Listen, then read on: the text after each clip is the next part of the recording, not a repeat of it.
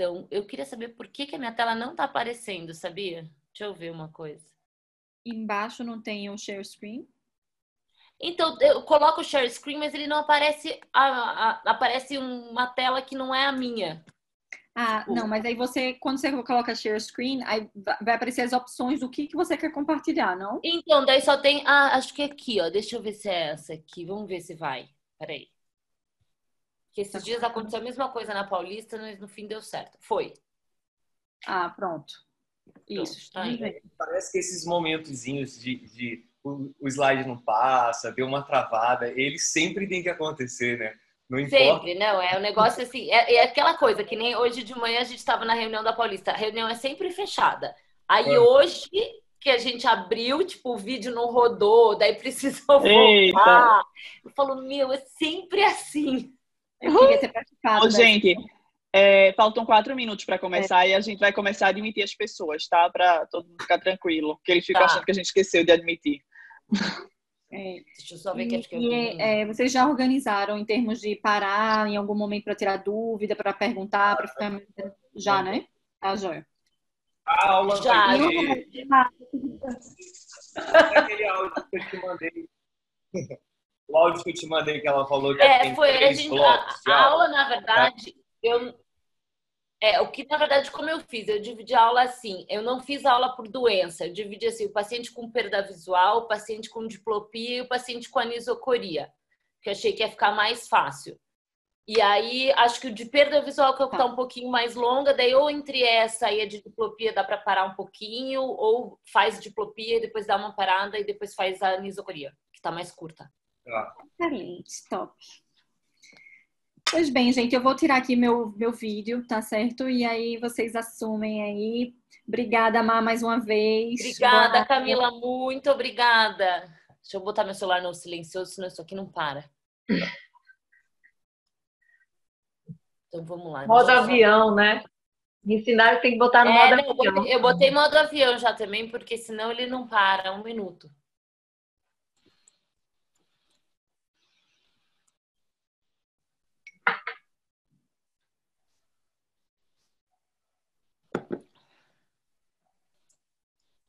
Pronto. Ver se o, o computador está carregando, vai que, que descarrega. A hora que vocês quiserem, só me dá o ok, tá? Estou mandando aqui para o pessoal. Dois minutinhos. É, tá ótimo.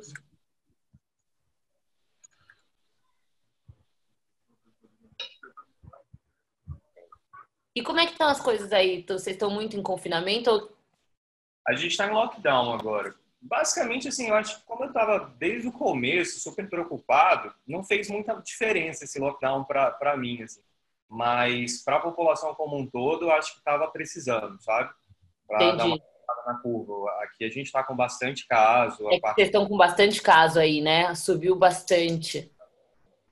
Mas é aquela coisa, o pico a gente sabia que ia vir, né? Então, se ele já veio, é porque também já estamos chegando próximo de acabar isso. Olha, eu sei que a gente está para em lockdown, de... a gente está em quarentena desde março, gente. Vocês não, tão, não tem noção que caos que tá isso aqui. Mas está complicado mesmo. Dois meses já. Se não fosse isso, nós não estaríamos aqui conhecendo Com você. Com certeza. Não, então a males que vem para o bem. Eu falo, eu falo que essas, essas aulas virtuais foram muito positivas, porque na verdade era uma coisa que a gente poderia já estar usando e a gente não usava. Eu fiquei super feliz. Eu sei que eu vou sentir muita saudade da quarentena, viu? Se continuar isso, eu vou sentir muita saudade da quarentena. Não, mas é, eu acho que isso é uma coisa que eu, eu, eu nunca vi. É incrível. É. É. Porque... Então, é muito legal, em curta distâncias, é muito legal. Porque, Bruno? Deixa eu colocar aqui. Gente, vamos começar então. É, Marcela, mais uma vez, muito obrigado pelo, por ter aceitado esse convite. Assim, de pronto atendimento e um de se falar. Né? E eu tenho certeza que a gente vai aprender muito, porque eu acho que neuroftal vezes a gente quer fugir, vamos dizer assim, da, desse paciente. Esse paciente ele é encontra a gente, né? Eu faço parte do departamento de, de emergência é, lá do Hope, então a gente está recebendo pacientes assim o tempo todo, então pelo menos saber fazer um, um, atendimento prévio, identificar as principais doenças, eu acho que é algo que todo oftalmologista precisa ter. Pessoal, a Marcela é chefe do departamento de neuroftalmo do Banco de Olhos Sorocaba, várias outras coisas. Ela pediu para ser apresentada só assim, especialista em oftalmopediatria também, especialista em neuroftalmo pela USP. É, então, muito obrigado, todo seu aí. Estamos ansiosos pela sua aula. Obrigada pelo convite, obrigada, obrigada Marisa, Camila, Bruna. Bom, na verdade, assim, né? A gente acha, todo mundo acha que a neuroftalmo é um bicho de sete cabeças, mas é o que a gente estava comentando antes. A neuroftalmo, na verdade, o grande problema da neuroftalmo é que ela precisa que a gente volte a ser médico um pouco e pare só de pensar em fazer cirurgia de refrativo e catarata ou fazer injeção. Então, quando a gente volta a ser médico um pouco, a neuroftalmo ela deixa de ser tão complexa quanto a gente acha. Acho que se a gente, quando a gente volta a ter um raciocínio completo do paciente, porque a neuroftalmo acaba envolvendo muita doença sistêmica. Então, assim, eu sempre pego muito no pé que a anamnese é fundamental. Então, esse paciente, às vezes, ele vai te contar uma coisa que responde ao teu diagnóstico, você não precisa de, às vezes, exame complementar nenhum. Mas a, a gente, de novo, como oftalmologista, não tem o hábito de fazer uma anamnese completa. Você tem que saber perguntar para o paciente, você tem que fazer perguntar se ele está tendo perda de peso, se, porque é uma coisa que ele não vai contar para o oftalmo dele. Então você tem que lembrar das doenças sistêmicas, tem que lembrar dos sintomas que o paciente pode ter, dos outros sinais, porque você tem que questionar esse paciente sobre isso. A gente sabe que a gente tem aqui uso de medicação, a gente tem um monte de doença genética que pode causar neuropatia, então, assim, histórico familiar é importante, doença pré-existente é importante. E eu sempre falo que o exame oftalmológico tem que ser completo mesmo dentro do pronto-socorro. É lógico que a gente tem as limitações do pronto-socorro, mas dentro do possível, o pronto-socorro também merece uma, pelo menos uma anamnese direcionada, porque a maioria desses pacientes, ele não vai chegar no neurooftalmo. Primeiro que ele nem vai achar um. E segundo que muitos deles procuram um pronto-socorro antes.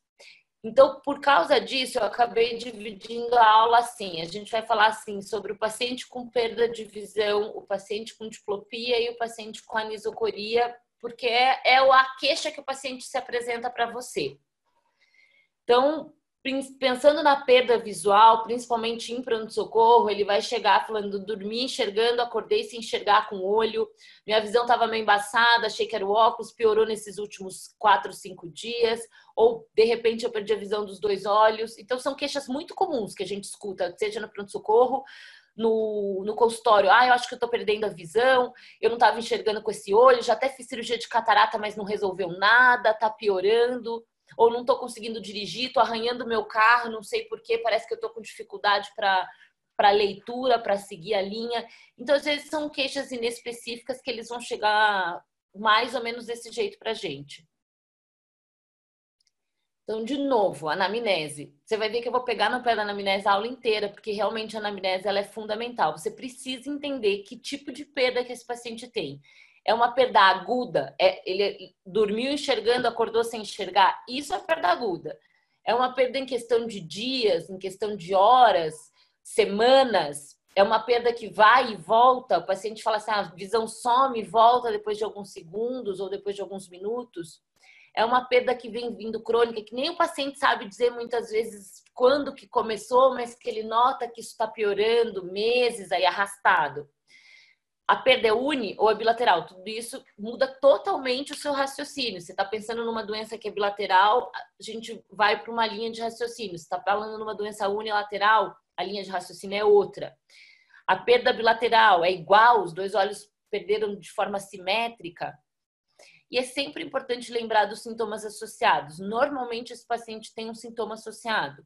Tem dor, tem dor de cabeça, visão dupla veio junto ou teve visão dupla antes, alteração né, na inspeção, proptose, pitose e sintoma sistêmico. Tem algum sintoma generalizado, a gente sabe que a neuropatia isquêmica ela pode fazer uma perda ponderal, febre. E como eu falei para vocês, o paciente não vai falar para você que está perdendo peso, porque ele está no oftalmo, que ele não acha que não tem nada a ver uma coisa com a outra. Então você dentro de uma hipótese, tem que lembrar de perguntar. Tá tendo perda de peso? Teve histórico de febre? Perdeu o apetite? Enfim, a gente tem que saber fazer uma anamnese sistêmica desse paciente.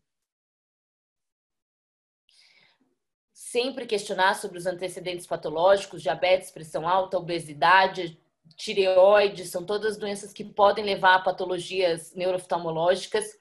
Lembrar de questionar se o paciente já tem algum diagnóstico de doença neurológica ou se na família tem algum diagnóstico de doença autoimune, de doença desmielinizante. História de neoplasia, a gente sabe que tem várias neoplasias que podem fazer metástase é, para sistema nervoso central, então isso é muito importante. Abuso de álcool, abuso de droga, uso de medicações. A gente tem N medicações que podem causar diversos tipos de doença neurooftalmológica. A gente tem medicação que leva ao aumento da pressão intracraniana, a gente tem medicação que pode fazer uma toxicidade por, é, e levar uma neuropatia tóxica. Então, tudo isso a gente tem que lembrar de questionar. o exame oftalmológico é sempre completo, não é fazer metade do exame. Você tem que fazer o exame todo. E você vai sempre começar com a cuidade visual. Eu não deixo o residente nem conversar comigo se ele não me falar a cuidade visual corrigida. Não adianta falar o paciente é 20, 70. Você refratou, você viu qual que é a correção do paciente? Tem que conferir a refração do paciente. Às vezes o paciente está com a correção errada. Então, isso é muito, muito, muito importante. Você está trabalhando, às vezes, com o paciente, ah, é 20, 100. Você vai fazer a refração do paciente, ele tem um cilindro, ele tem uma, uma miopia que ele não está corrigido, e ele passa a 20, 30, teu raciocínio muda totalmente. Então, assim, a cuidar e assim, é o que eu tô falando, até agora eu não falei nada de neurooftalmo, são detalhes que a gente vai fazendo que você vai eliminando muita coisa. Quanto, a Marisa tá aqui para me confirmar isso, quanto paciente vem para você porque acham que é neurooftalmológico, você volta a examinar o paciente, era um problema na córnea, era uma refração mal feita, era então assim, se você faz o passo a passo, você não deixa passar nada. Sempre longe e perto, tá? A gente sabe, principalmente a gente tem alterações de pupila que podem dar perda de visão é, para perto, então é importante você fazer essa medida. E uma coisa que é muito importante, armação de prova usar o GRINS em paciente neurooftalmológico pode ser um problema. A gente precisa sempre fazer a medida da cuidade visual a máxima cuidade visual que o paciente chega. E muitas vezes ele precisa, por exemplo, girar a cabeça, porque ele tem um defeito de campo. Então, o paciente que você está é, tá examinando com uma perda visual, muitas vezes é importante você colocar ele na armação de prova e não no GRINS porque daí você às vezes consegue uma melhor acuidade visual do que você conseguiria no Greens. Isso é muito importante. E no pronto-socorro, muitas vezes, quando você não consegue refratar, a gente tem o estenopeico que já consegue descartar bastante coisa. Bom, a pupila ninguém lembra que existe. É, o meu residente ele não entra nem no ambulatório se ele não tiver uma lanterna, custa 15 reais. 15 é o equipamento mais barato dentro da oftalmologia a lanterna. Então não tem por que não ter uma lanterna. É no bolso. Então, assim, eu não admito não ter uma lanterna no bolso. É o exame que menos se faz e é o exame que mais ajuda a gente na neurooftalmo a confirmar ou a descartar a doença neurooftalmológica. Então, assim, é fundamental você fazer uma avaliação de pupila num paciente com queixa de perda visual, tá? Interrompendo, não pode ser a lanterna do celular, né? Não, pelo amor de Deus, meus residentes estão assistindo essa aula, eles sabem disso. Não, não, me vem com aquele celular. Eu, eu, olha, eu infarto. Tem que ser uma lanterna pequena, com foco pequeno, um foco direcionado. Lanterna Sim. de celular não existe. Não existe. Exatamente. Antes falar isso, viu? É, exatamente. É, foi muito bem reforçado. É lanterna, de verdade. Então, assim, é, a gente tem que olhar, você tem que avaliar a primeira pupila para a gente ver se tem isocoria ou anisocoria, tá? Nos quadros de neuropatias, de modo geral, a gente vai ter uma isocoria, ou seja, a gente não vai ter uma lesão da via eferente, a gente vai ter uma lesão aferente. Sempre testar reflexo direto e consensual e o defeito pupilar aferente relativo, vou mostrar um vídeo depois, ele é fundamental ser avaliado, porque ele é um sinal muito importante de neuropatia. A gente sabe que as maculopatias também vão dar defeito pupilar, mas você precisa de uma maculopatia muito severa para você ter um defeito pupilar aferente. Então, de modo geral, se você tem um defeito pupilar presente com fundo de olho que você não vê muita coisa na retina, não é retina. Porque para a gente ter uma alteração de reflexo de aferência com patologias de retina, de modo geral, são patologias severas. A mácula tem que estar gravemente acometida para você ter um defeito pupilar é, aferente. Então, quando você tem um defeito aferente bem estabelecido, pode parar duas vezes, porque provavelmente seu problema está no nervo óptico. E lembrar da é, avaliar se a gente tiver um quadro de anisocoria, que depois a gente vai falar, você tem que sempre examinar o, o paciente em diversas é, iluminações para a gente, primeiro de tudo, definir qual é o problema do. qual é a pupila que está doente. Eu vou falar melhor de, de pupila depois. Bom, o paciente está com queixa de diplopia, você tem que fazer uma avaliação de motilidade ocular junto, tá? Então, eu posso ter. A gente sabe que a gente tem alterações de ápice orbitário, por exemplo, que você tem lá no ápice orbitário os nervos cranianos, o quarto, o terceiro e o sexto entrando na órbita junto com o nervo óptico. Então, é uma, uma topografia que, se eu tiver uma lesão, eu vou ter perda visual e eu vou ter, muitas vezes, sintoma de visão dupla associado, tá? Então, sempre lembrar que a gente tem que avaliar o sexto, o quarto e o terceiro e um que a gente nunca lembra, o quinto, tá? O primeiro e o segundo ramo do trigêmeo, eles ele vai passar pelo seio cavernoso junto com os, o terceiro, o quarto e o sexto. Então, muitas vezes, em patologias de seio cavernoso, ápice da órbita, a gente tem é, o quinto acometido. Então, é uma outra coisa que a gente tem que lembrar: testar a sensibilidade da testa, a sensibilidade da face e a sensibilidade da córnea, tá? Sempre comparando um com o outro. Bom, teste de visão de cores. Outra coisa que é extremamente fácil, é um livrinho banal que vocês nunca lembram de testar. Tem até no aplicativo do telefone e vocês esquecem de testar. O teste de visão de cores é extremamente importante, principalmente se você está num pronto-socorro com um paciente com uma, que você acha que pode ser uma neurite. Neurite, o paciente tem distúrbio de visão de cor muito severo. Às vezes o paciente é 20-20, mas ele tem um distúrbio de visão de cor muito importante. Então, se você, ah, eu, será que é uma neurite? Tem que testar a visão de cor. Ela consegue te direcionar para um exame positivo, uma suspeita, é, reforçar a tua suspeita ou descartar. É muito, muito, muito, muito importante. E lógico, né, fazer o fundo de olho, que aí a gente pode ter fundo de olho alterado, dos mais diversas alterações aí, né, edema de papila, a gente pode ter um edema de papila com uma alteração macular associada, sinais de inflamação, ou a gente pode ter um fundo de olho alterado, que normalmente é aí que todo mundo dá aquela brecada e se assusta.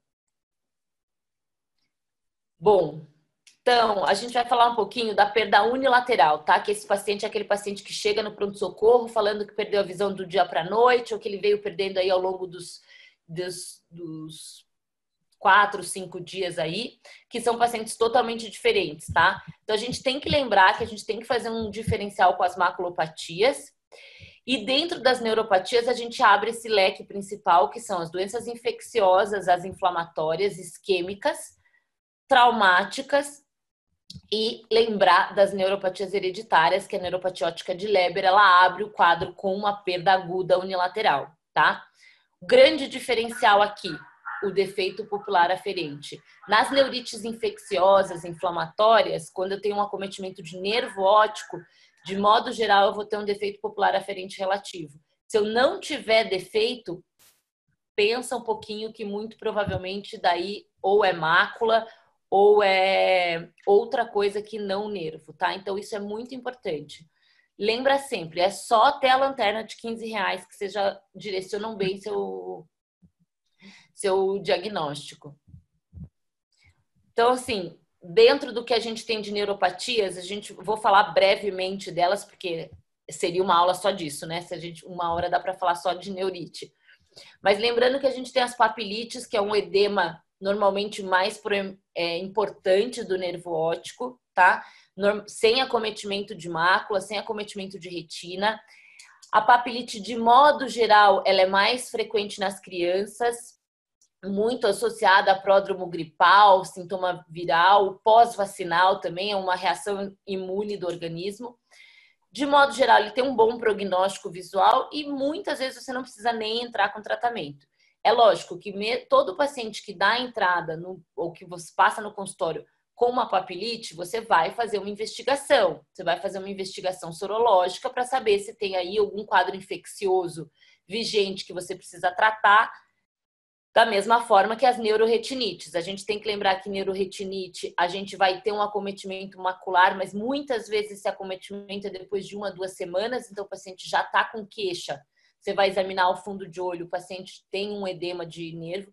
O que é bem curioso de você observar é que as neuroretinites, às vezes, você vê assim aquele baita edema no nervo. Quando você vai testar o reflexo, você não vê um DPR enorme, aquela coisa que você acha assim, não, que você esperaria. Então, isso fala muito a favor da gente ter um quadro de uma neuroretinite, não de uma neurite, tá? De modo geral, a gente tem reação vítrea aí em diversas intensidades, dependendo do, da causa, né? Obser prestar muita atenção na, em reação de câmara, às vezes isso passa desapercebido no exame o paciente às vezes ele não tem ainda manifestação macular, mas já tem um pouquinho de reação de, de alguma vitreite leve ou uma reação de câmara leve. Já vi paciente internado no HC por neurite, que estava esperando para pulsar. Quando a gente foi examinar, tinha ali um pouquinho de reação de câmara. E aí a gente viu que a chance que era aí um infeccioso e não, não tinha indicação de ficar internado. E aí a gente tem as desmelinizantes, que são as inflamatórias ou as neurites óticas desmelinizantes, que normalmente acomete o paciente jovem, mais comum em mulher. É uma doença sistêmica, então, associada. A gente pode. Lupus faz isso também, outras doenças reumatológicas fazem isso também. Tá? Então, é por isso que quando a gente interna, quando eu falo que interna, as pessoas acham assim, internar é igual pulso. Na verdade, não é. A gente interna o paciente porque a gente quer fazer um screening desse paciente. A gente quer fazer uma investigação é, tanto sorológica, porque a gente sabe que uma infecção pode mimetizar uma, uma neurite inflamatória, quanto uma, um screening reumatológico, porque a gente tem outras doenças reumatológicas que também podem abrir esse quadro. E daí aqui a, gente tem uma característica bem importante que isso o paciente ele fala muito bem. O paciente com a neurite inflamatória, ele tem dor ele tem dor à movimentação ocular. Normalmente essa dor começa antes da perda visual. O paciente ele pode ter fotofobia, ele pode ter sinais é, visuais positivos antes do início da perda, tá? E ele começa com uma perda subaguda, ele não é uma perda muito aguda. Ele fala que a visão está um pouco embaçada, isso corre aí ao longo de cinco, sete dias até ele chegar na visão final dele. E aqui isso é muito importante. Esse paciente tem uma descromatopsia muito, muito intensa. Tanto visão de contraste quanto visão de cor fica muito alterado nesses pacientes. Às vezes o paciente está 20, 30, 20, 40, nem é uma perda de acuidade, nem é uma perda de acuidade muito importante. Mas a descromatopsia é realmente muito, muito significativa. Tem muito paciente que te fala, ele fala assim, eu não estou vendo a cor mas de modo geral você precisa testar, tá? E o que aí intriga sempre é se o fundo de olho, na maioria dos casos, ele é normal. A gente tem é, em torno de 20% dos pacientes que vão ter um edema leve, aquele edema muito importante de, de, de, de nervo óptico, já te faz pensar que não é uma neurite inflamatória dessas doenças desmelinizantes porque de modo geral a gente não tem um edema muito proeminente. E a gente tem que lembrar dos quadros isquêmicos, tá um erro aí no slide, que aí os quadros isquêmicos, a grande maioria, mais de 90% são anteriores, tá? Mas a gente tem que lembrar que eles podem ser posteriores. Esse é um paciente que ele tem uma perda aguda. Ele fala para você, eu dormi e acordei. Ou ele fala, ele fala a hora que ele perdeu a visão é um pouco diferente do paciente da neurite inflamatória, da neurite infecciosa, que aí é uma perda ao longo de alguns dias, tá? É, uma, é a principal perda é, é, por isquemia na, em paciente acima de 50 anos. Não tem dor, isso é muito característico, tá? Ele não tem aquela dor à movimentação ocular típica da, das neurites inflamatórias. As, os não arteríticos são os mais comuns, que a gente ainda não tem uma fisiopatologia muito bem estabelecida, mas a gente tem que lembrar do diagnóstico diferencial da noia não arterítica, que é a noia arterítica. A noia arterítica, ela é uma urgência oftalmológica. Esse paciente ele fica cego dos dois olhos se a gente não diagnosticar de forma correta. Então esse paciente é o paciente que ele não pode perder, porque esse paciente ele não vai em nenhum outro médico, ele vai no oftalmologista. Então é o oftalmologista que tem que diagnosticar a noia arterítica. E aí a gente tem alguns achados que nos direcionam. Então, assim, um paciente acima de 70 anos, uma perda muito severa, menos de 22 para tentar MM, conta dedos, PL, poucas coisas deixam o paciente PL assim tão rápido, tá? Então, é um paciente que você tem que ter um pouco mais de atenção. A gente tem que. Oi, tá meu filho? Posso? Tô, fala. Então, inclusive, é, sobre esses pacientes que você está falando, na verdade, muitas vezes eles são levados por alguém já de cadeira de rodas, né? Porque Cego eles já dois olhos. estão com a visão ruim dos dois olhos, são pacientes idosos e que não são escutados ou não conseguem falar o que estão sentindo, não são ouvidos dentro de casa quando perdem a primeira visão, ou não Exatamente. percebem e na segunda visão é que eles chegam no consultório já trazidos por alguém de cadeiras de roda, porque já perdem a condição até de andar. É, é, é assim que eu recebo na a grande maioria dos pacientes ateríticos. Mas eu também, e assim, eu, é exatamente como vem para mim também.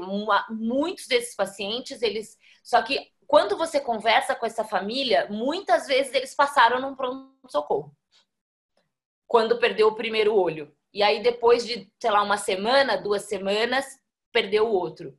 Então, esse é um paciente que a gente precisa dar atenção, porque esse paciente realmente ele fica cego.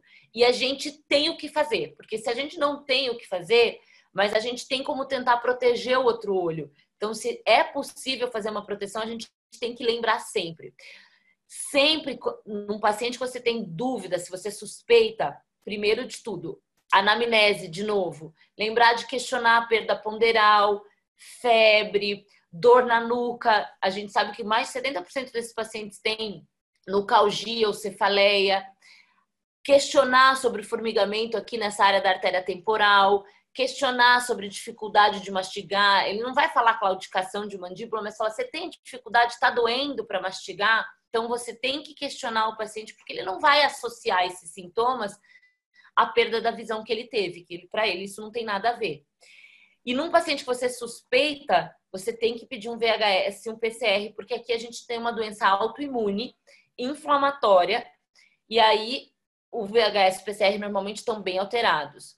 O fundo de olho, ele te dá algumas dicas, de modo geral, ó, o edema da noia não arterítica, ele é mais hiperemiado, você vê hemorragia, peri, que é aquele primeira foto lá de cima você vê hemorragia, peridisco, o edema da arterítica ele já tende a ser um pouco mais pálido.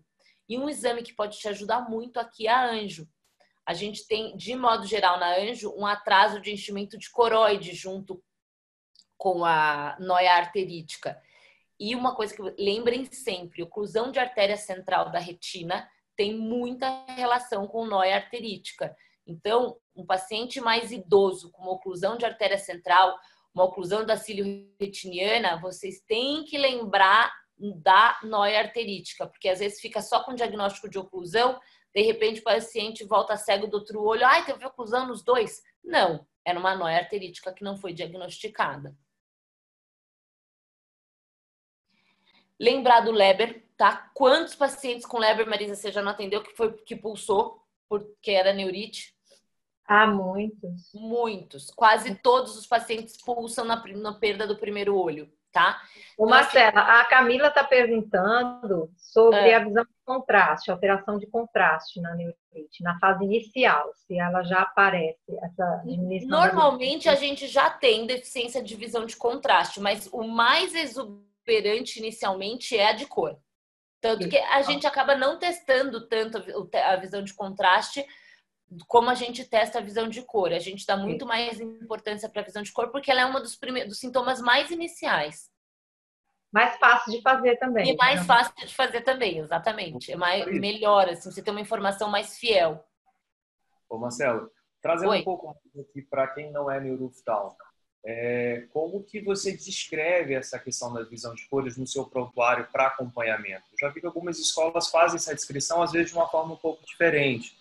Como que você acompanha e como que você quantifica mesmo, de forma clínica e prática isso? Na verdade, assim, a, a visão de cor, muitas vezes o paciente fica com ela defeituosa, mesmo depois, o paciente está 20-20, mas pode conversar com o paciente que teve neurite, ele vai falar para você assim, não é igual um olho do outro. Você vai medir lá, ele é 20-20 de acuidade. Mas ele fala, não é a mesma coisa. Então, muitas vezes você mantém, você fica com isso como sequela.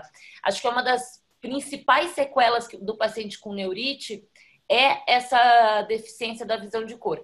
Eu não quantifico muito, sabe? Porque assim, o paciente, é, de modo geral, se você der um Ishihara para ele, numa neurite típica, ele não reconhece nada, nenhuma. Ele só vai ver a primeira lá.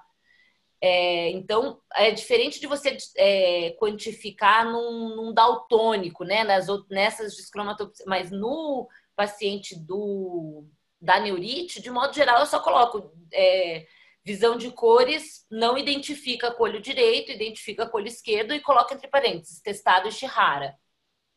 Perfeito.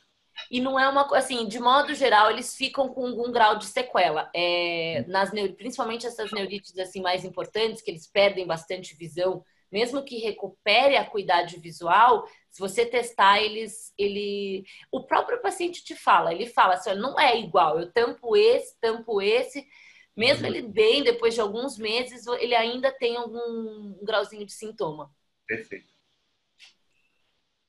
Bom, é, voltando ao Leber, a gente tem que lembrar, o Leber ele é uma doença do homem jovem, diferente da neurítica da mulher jovem. Lógico que a gente fala que na medicina um mais um nem sempre são dois. Mas você está com um paciente homem, jovem, uma perda aguda, uma perda sem dor. O Leber não dói, tá? Unilateral, ele vai contar para você muito parecido com a neurítica. Ele pareceu que estava embaçando e depois de uns dias ele ficou desse jeito. E muito importante, esse paciente ele não melhora, tá? A gente tem que lembrar que a neurite, ela não precisa pulsar para melhorar, tá? Então a neurite é uma doença autolimitada, a neurite inflamatória. Então a gente pulsa porque a gente consegue acelerar a a recuperação. A gente, e é o que eu sempre falo, se não for para pulsar, não faz nada. Melhor você só acompanhar do que você entrar com corticoide via oral, por exemplo, porque nas neurites das doenças desmielindizantes, alguns trabalhos já mostram que você pode acelerar a abertura do quadro de esclerose múltipla se você entrar com prednisona via oral, por exemplo. E, a, e assim, não precisa sair correndo para pulsar. A gente interna, porque fica sempre aquela coisa assim, ah, interna para pulsar. Não. A gente interna porque para você pedir uma ressonância, um líquor, fazer um exame sorológico ambulatorial, isso demora. E se esse paciente, sei lá, tem uma sífilis ou tem uma, uma doença mascarando uma neurite que seja mais grave. Então, o intuito da internação é muito para a gente acelerar o processo de investigação, que a gente sabe que muitas vezes a gente não consegue fazer. Por exemplo, às vezes o paciente está 20-20, você consegue até pedir se é um paciente assim melhor de consultório, que tem um, um, convênio que consiga fazer as coisas mais rápido, muitas vezes você até consegue fazer via ambulatorial. Então, assim, o internar não é igual ao pulso. A pulso vai ser, a gente só faz pulso terapia se tem acuidade pior que 2040. Então, ou se você suspeita de uma, de uma neurite atípica, né? Com uma perda visual muito severa, enfim são quadros específicos que você precisa pulsar. Então, eu, é eu acho esse ponto muito importante você estar tá tocando, Marcelo, porque às vezes o paciente ele se depara com esse problema. E aí você às vezes recebe que ele já foi em duas emergências, está procurando outro exame, tá... então ele fica meio perdido até em como conduzir. Há um estresse da família e às vezes do próprio paciente em tentar buscar esse, essa pesquisa mais a fundo. Então, acho que essa questão da internação para o próprio paciente acaba sendo perfeita, né? É, e a gente tem que pensar que nem a gente que atende SUS. Quando você vai pedir uma ressonância para o paciente do SUS e um líquor, ele vai fazer daqui a um ano.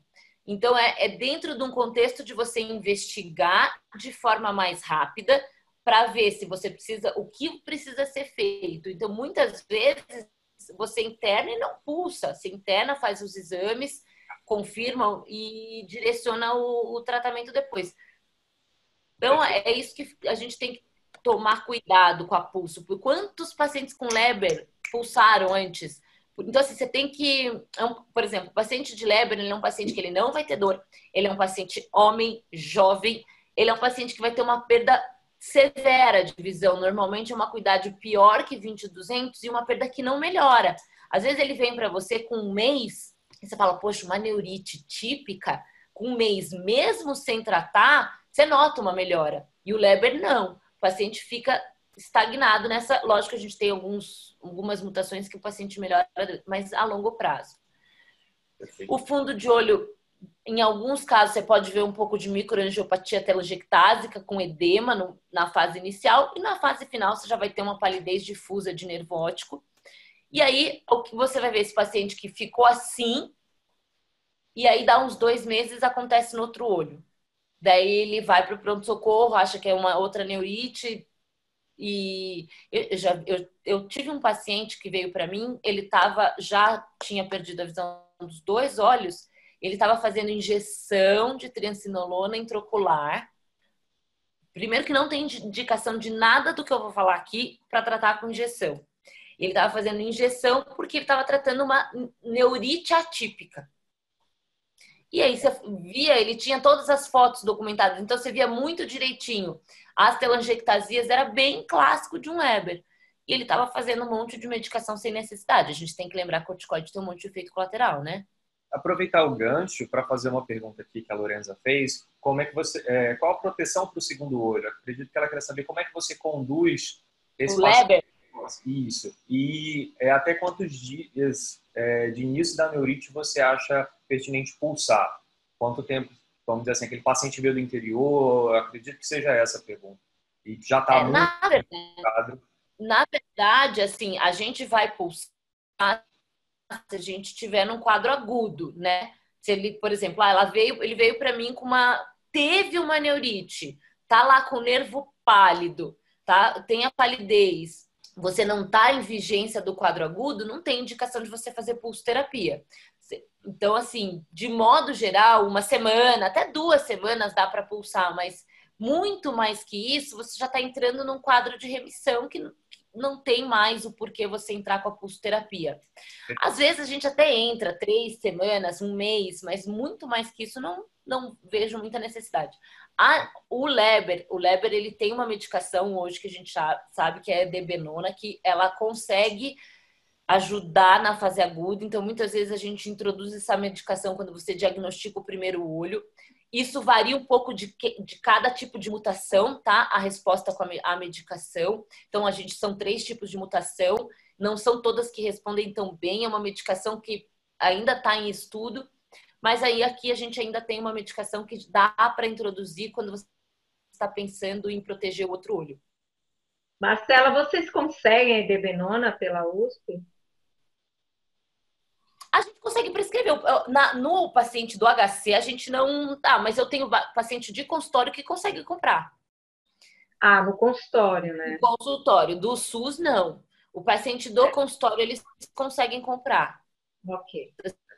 Assim, tranquilo. Tenho um paciente, esse mesmo paciente, que ele, apesar dele estar tá num quadro crônico, a gente introduziu, mas do, da, do SUS não tem. É o grande problema nosso. É. é que, que mais de 70% dos pacientes são desfavorecidos. E aí. É, isso é verdade. Realmente é uma medicação que não é uma medicação muito barata e o paciente do SUS ele não tem, porque é uma medicação muito específica.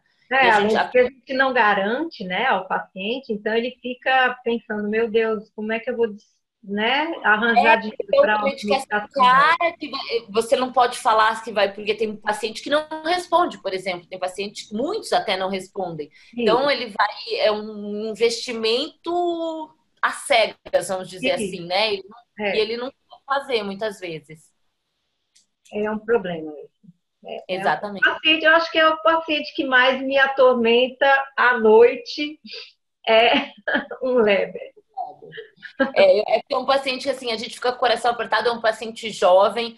E assim, você saber que você tem uma, tem uma medicação que poderia ajudar e ele não tem acesso, eu acho que isso deixa a gente muito angustiado. Eu sempre. É, a, a, gente que faz a neuroftalmo, a gente recebe, a gente vê muita picaretagem por aí, né? Gente fazendo um monte de terapia. E eu sempre. Eu sempre é, é sempre uma fala minha para o paciente, fala assim, por que, que eu não vou querer que você melhore sua visão? Tipo, não tem o menor sentido eu querer que você continue não enxergando. Se eu não estou indicando a terapia, porque não tem nenhuma evidência científica que isso. E aí, ao contrário, a parte do, do Leber, que você sabe que tem uma medicação, que tem uma evidência de melhora e você não pode passar muitas vezes. Você passa, mas o paciente normalmente não tem acesso. Perfeito. Bom, é, dentro dos quadros de todas as neurites e neuropatias, a gente tem vários exames da oftalmo, vocês não precisam de ressonância para nada por enquanto, que consegue te ajudar. A gente tem que lembrar que a anjo tem um papel importante nos edemas de papila, até para saber se é um edema verdadeiro ou não, tá? Então, numa, num edema de papila bilateral que você não sabe se é, a anjo vai te ajudar, mostrando um extravasamento de contraste. Na noia arterítica, anjo normalmente tem um atraso de enchimento do nervo e da coroide, diferente da noia não arterítica, que você não vai ter esse atraso na coroide. Então, é um exame que muitas vezes a gente consegue fazer mais rápido do que qualquer exame de imagem e já te ajuda bastante no diagnóstico. O OCT, pra, na hora do edema, ele não tem tanta aplicação, ele pode te ajudar um pouco na diferenciação de um edema, de um pseudoedema, que a gente sabe que as drusas formam um padrão diferente no ACT. Mas a gente sabe, por exemplo, que o ACT, nas neuroretinites, precocemente você já começa a ter uma alteraçãozinha macular, que muitas vezes você não viu no fundo de olho, mas o ACT já te mostra. Então já é uma coisa que pode te direcionar. Ah, será que é uma papilite, é uma neuroretinite que eu tô aqui? O ACT ele pode te ajudar. E o campo visual é fundamental na neuroftalmo, não existe fazer neuroftalmo sem campo. É, eu sou cria Ai, do marido. bom que você falou isso, Marcela, obrigada. fazer neuroftalmo sem campo visual não existe. Eu ainda sou cria do Mário Monteiro, assim, eu queria ter até um campo manual, é que eu não tenho. É, tá em extinção, né, esse campo. Tá em extinção mas é, mas o campo computadorizado já te ajuda muito. Não existe fazer neurooftalmo sem campo visual. É. Eu costumo é... dizer que o paciente tem que. Se, ele, se o campo visual entrar antes do paciente, já ajuda até a, a, a ver o paciente de outra maneira, né? Exatamente. Então, assim, não, não tem. Tem campos, não existe não pedir campo para paciente com, com suspeita de uma neuropatia. Tá? Então a gente, até porque o padrão do campo te ajuda muito. Você está com um paciente com edema de papila, um escotoma central ali vai te direcionar muito para uma neurite inflamatória infecciosa. As neuropatias hereditárias tóxicas também vão fazer esse escotoma central ou seco central. E o quadro isquêmico, de modo geral, vai te fazer um defeito altitudinal, seja superior ou inferior, mas a gente já muda o padrão do defeito de campo aqui. E o papiledema, por exemplo, vai te fazer uma constrição de campo. Então, dependendo do campo que eu vou mostrar depois, então, dependendo do que você tem no campo, você já consegue raciocinar, faz toda a diferença no teu raciocínio. Então, o visual não existe fazer. É... eu não sei como que é você, Marisa. Eu, de modo geral, eu peço 24.2, que é sempre uma pergunta que me fazem, qual campo que eu peço. Se eu quero avaliar melhor a área central, eu faço um 10.2 também mas... É, Marcelo, eu peço de preferência de primeira o 24-2. Eu também. Depois eu precisava... 32 é um suplício para a pessoa fazer logo de cara e tendo uma patologia, principalmente. Então, primeiro vai no 24 para depois você, né?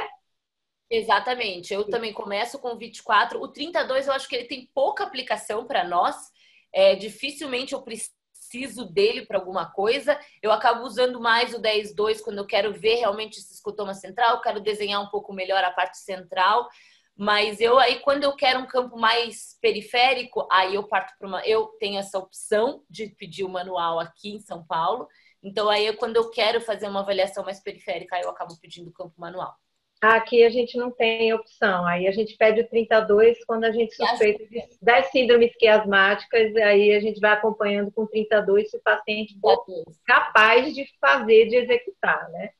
É, porque tem isso, né? A gente tem uma dificuldade. E essa é a grande vantagem do manual, né? Porque o manual, como você está fazendo com o paciente, não tem tanto erro. Você consegue, você consegue limpar o erro. Mas, infelizmente, o manual. O timing não... é. é. Bem melhor. É bem melhor. Eu nem vou entrar em detalhes de exames de imagem, assim, é lógico que vou, a gente vai falar sobre a internação dos pacientes, mas nem é o foco da aula, porque acho que depois vocês diagnosticaram, vocês querem mandar o paciente embora, né? Então, sempre a gente tem que falar assim: você está na frente de uma neurite que você acha que é infecciosa ou inflamatória, a gente sempre tem que solicitar é, sorologia. Sempre mesmo na no paciente que aquele que você acha que é uma neurite desmelinizante, que é, tem dor, na medicina as coisas outras um pouco. Então, as, soro, as sorologias e os testes reumatológicos, você acaba solicitando em praticamente todos esses pacientes com os quadros é, infecciosos ou inflamatórios, tá? E lembrar do VHS do PCR quando você está diante de uma neuropatia isquêmica, que você está querendo diferenciar entre arterítica e não arterítica. VHS e PCR eles vão estar aumentados, bem aumentados, tá? A gente tem que lembrar que eles são provas inflamatórias muito inespecíficas, então eles alteram por vários motivos. Então, de modo geral, a gente tem alterações significativas no VHS e no PCR quando a gente está diante de uma noia arterítica. É lógico, a gente tem a da biópsia da artéria temporal, que é bem difícil a gente conseguir. Até aqui em São Paulo é difícil você ter alguém que saiba fazer, que consiga tirar uma, uma extensão grande da artéria. A gente precisa de, uma, de um tamanho grande de artéria para você fazer a biópsia. Então, a biópsia da artéria temporal, ela realmente assim, tá lá no livro bonitinho, mas na realidade não é tão fácil assim, né, Marisa? Sim. É... Marisa, eu acho que desativou o microfone. Você desativou o microfone. Sim, sim. Eu acho também que a clínica, como a gente fala, a clínica é soberana, né? Então, se a gente, se é urgência urgentíssima, a gente já passa por cima desse exame quando a gente tem dificuldades para executar esse exame, né? Exato, a gente é um exame que não é fácil de fazer, mesmo na, em capital, então assim, que nem eu, eu tô em Sorocaba, eu brinco que às vezes eu tô, tipo, na faixa de Gaza, que lá é mais difícil ainda. É, e ainda dá tantos falsos, né, que pode Exato. também é, a, a, pessoa querer fazer das duas artérias, esquerda e direita mesmo, né? Exatamente. Por isso que eu nem coloquei aqui, porque assim, eu quis fazer uma aula realmente pro oftalmo geral, assim, a biópsia da artéria temporal é aquela coisa do livro ali, que muitas vezes não é a realidade do oftalmo geral. Então, você não precisa dela para fazer diagnóstico nenhum. Não mexe na tomada, Gabriel. Eita, Gabriel. É, aproveitando, Marcela, te fazer uma pergunta aqui, que na verdade estão mandando várias perguntas aqui para gente. Ah. É, quais os exames sorológicos e reumatológicos você solicita na hipótese de uma neurite inflamatória ou infecciosa? Eu acho que é saber se... Eu, a gente faz, sabe aquele screeningzinho da uveíte? Mais ou menos a mesma coisa. Você vai pedir se você tem, lógico, por exemplo, eu tô com um paciente com fundo de olho normal, tá? Então, é aquela neurite bem retrobulbar. Mesmo assim, você pode ter, por exemplo, sífilis, pode fazer uma neurite retrobulbar. Você pode ter uma inflamação posterior ali. Então, a gente pede, lógico, e daí assim, toxoplasmose não é uma, uma hipótese dentro desse contexto. Então, você vai filtrando baseado nisso. Então, de modo geral, quando a gente tem uma papilite, um edema de papila importante, que eu estou aí entre uma, neo, uma papilite, uma neuroretinite, pode talvez ser uma neurite, eu faço tudo. Daí eu faço toxo, é, herpes, sífilis. É, HIV, né? Anti-HIV sempre, sempre, sempre, sempre. Gente, sífilis faz de tudo no olho. Lembrem muito disso. A sífilis aumentou muito a incidência por causa do problema da, da penicilina. Então, a gente está tendo muito quadro de sífilis, muita neurite, muita vasculite, muita papilite por sífilis. Então, assim, é um, é um exame que eu sempre lembro, falo para as pessoas lembrarem, porque isso tem aumentado muito. O anti-HIV é fundamental pedir, eu sempre peço. E aí, dos hematológicos, eu peço FAN, fator reumatoide, PANCA, CEANCA, é, os básicos, né? Daí eu não vou entrar no, no eu detalho depois se eu precisar. E aí, depois, quando se eu internar o paciente, o líquor, daí eu direciono o líquor para doença desmelinizante, né? Perfeito. Que vocês não vão internar, que eu tenho, sei disso. Então, assim, ó, mais ou menos, eu deixei assim, você está de um paciente dor, um paciente com defeito pupilar aferente relativo, descromatopsia, tipo a cara da neurite inflamatória, a cara da doença desmelinizante. Fundo de olho sem alterações. A chance disso ser uma neurite inflamatória por uma e uma possível doença desmelinizante por trás é muito grande. Mas, como eu falei para você, às vezes a gente tem, é, por exemplo, você pode ter um pseudotumor orbitário ali fazendo isso, entendeu? Um, lá em ápice orbitário fazendo uma inflamação e uma dor. Então, esse paciente, mesmo eu, ah, eu acho que é uma, uma neurite, não é para você internar para pulsar. Quantas vezes eu já mandei paciente internar, o paciente interna, eles pulsam nem fazem um exame você tem que investigar. Então, assim, esse paciente ele tem que fazer uma imagem, ele vai precisar fazer os exames sorológicos hematológicos e ele vai fazer um líquor e aí vai pulsar se ele tiver uma perda de acuidade visual que tem indicação de pulsoterapia, tá? Paciente aí, aqui é um paciente muito parecido, jovem, perda visual aguda, só que aqui ele não teve dor, ele fala assim, ah, incomoda um pouquinho, não é aquela dor muito característica, você vê aquele edema leve, isso pode ser uma neurite inflamatória? Hein? Pode. A gente sabe que o paciente tem uma variabilidade de manifestação clínica também. Mas aqui a gente também começa a entrar numa. Principalmente falar, ah, é um homem. Você tem que sempre lembrar de infecção. As é, homens com neurite, a gente sabe que a chance de ser infeccioso é muito maior. Então, você vai ter para investigar. Quem está com o áudio ligado, por favor, desligar, que atrapalha bastante. É. Então, fechou um diagnóstico de neurite, aí sim você vai pulsar se tiver indicação, ou enfim, tratar a causa base, né? Agora, quando você está diante de um paciente muito parecido, mas um edema de papila muito importante, a doença inflamatória já cai um pouco. A chance disso ser infeccioso aumenta muito. Então, de modo geral, esse é um paciente que não precisa da internação.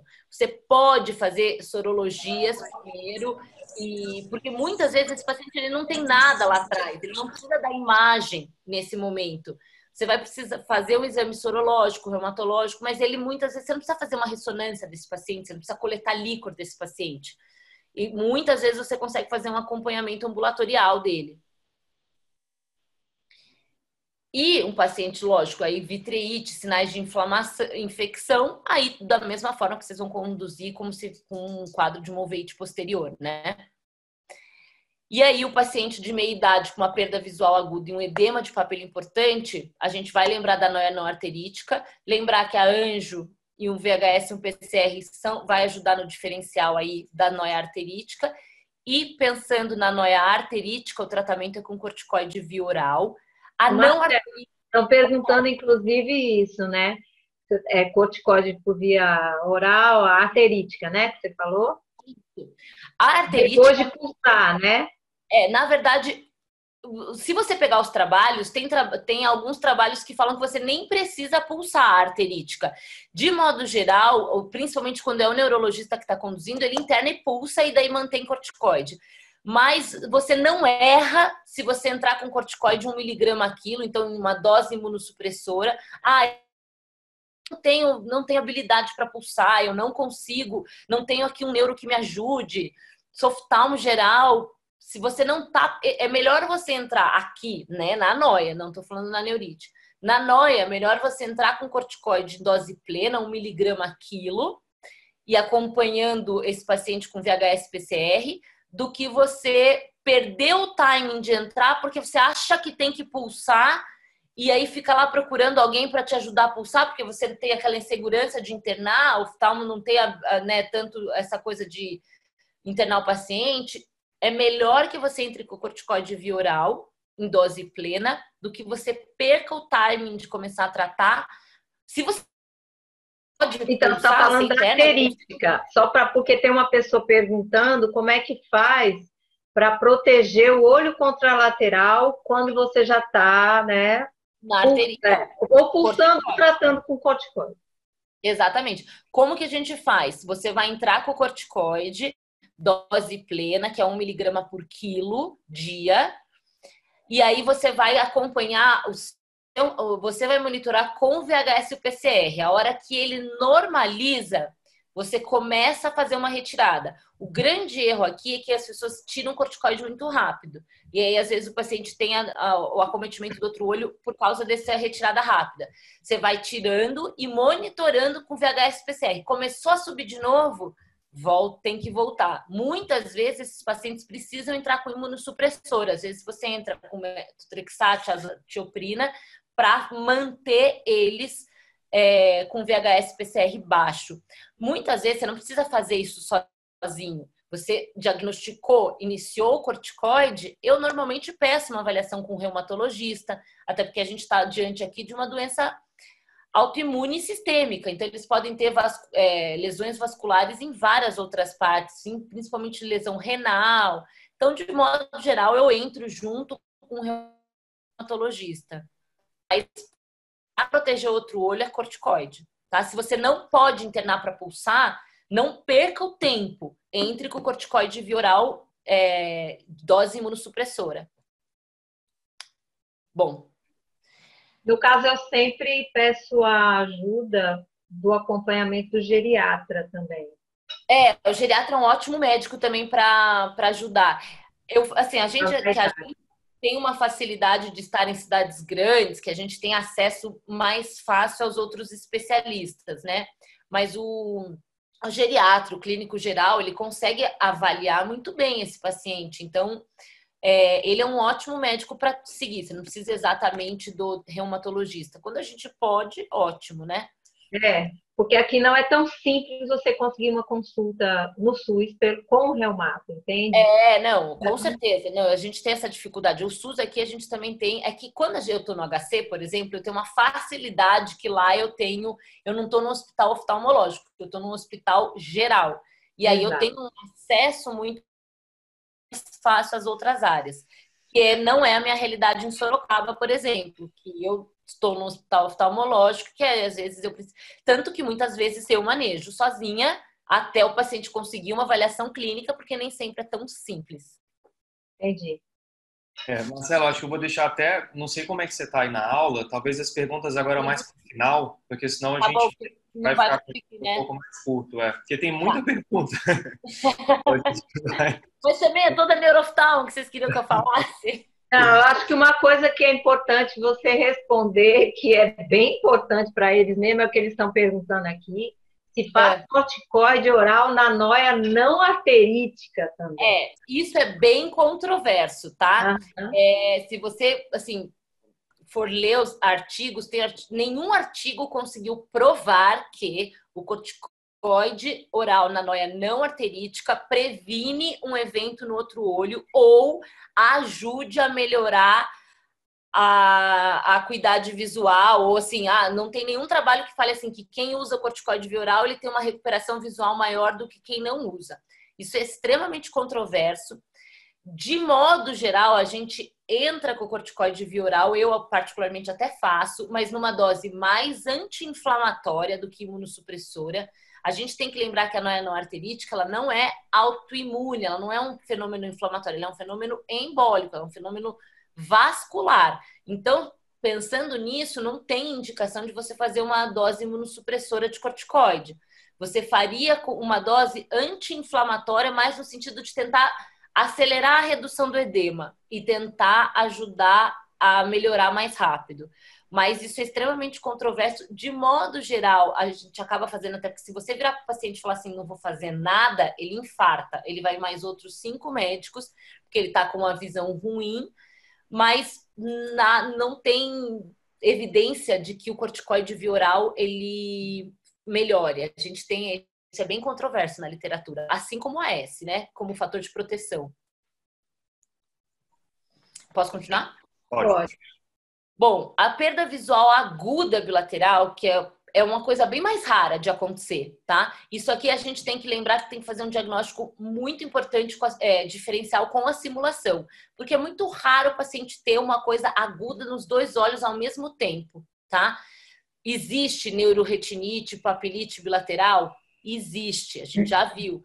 Existe neurite ótica bilateral? Existe, são os quadros atípicos, mas de modo geral não é nos dois olhos um, junto. É, muitas vezes o paciente tem num olho, depois nos dias tem no outro, mas a, são quadros bem mais atípicos e bem menos frequentes. Por isso que aí a gente tem que abrir o leque para o papiledema, né? Aí lembrar de uma hipertensão intracraniana, se a gente tiver aí uma perda Muitas vezes o paciente com hipertensão intracraniana ele não tem perda visual central inicialmente, mas ele pode ter se eu tiver um pico hipertensivo muito grande. Lembrar de lesão occipital, a gente pode ter uma, uma lesão da área macular no lobo occipital, por exemplo, um AVC, e aí você tem um acometimento de acuidade visual bilateral e aí um exame completamente normal, mesmo pupila, por exemplo, raro, raríssimo, mas é um diagnóstico que vocês têm que lembrar e lembrar de simulação, que aí entra com um diagnóstico diferencial importante, tá? Só lembrar que na neurite ótica bilateral, de novo, a gente vai ter um quadro de descromatopsia, então isso vai te ajudar no diagnóstico diferencial. Só o que ficou faltando da gente falar é o papiledema, tá? Então, papiledema é um edema de papila associado à hipertensão intracraniana. Você só fala papiledema se a causa do edema de papila for uma hipertensão intracraniana. Caso contrário, é edema de papila bilateral, tá? Então, sempre diante de um, de um edema de papila bilateral, que você suspeite de um papiledema, você vai precisar de um exame de imagem, porque lesão expansiva pode fazer isso, tá? O paciente muitas vezes tem cefaleia, tem diplopia, porque eles podem fazer paresia de cesto único bilateral por causa da hipertensão intracraniana. Então, lembrar desses sintomas associados, tá? É, lembrar que o paciente, quando a gente tem um papiledema, ele pode fazer trombose, hipertensão intracraniana por trombose venosa. Então, não só pedir imagem, como pedir uma anjo também, para você fazer uma avaliação da parte vascular. Porque as tromboses venosas normalmente cursam por hipertensão intracraniana e hipertensões intracranianas graves. E aqui, de novo, entra a anamnese anticoncepcional é uma das principais causas de trombose venosa em paciente jovem. Então, o uso de anticoncepcional tem que ser questionado, tá? Uso de vitamina A, uso de, de Roacutan, são medicações que também podem fazer hipertensão intracraniana, tá?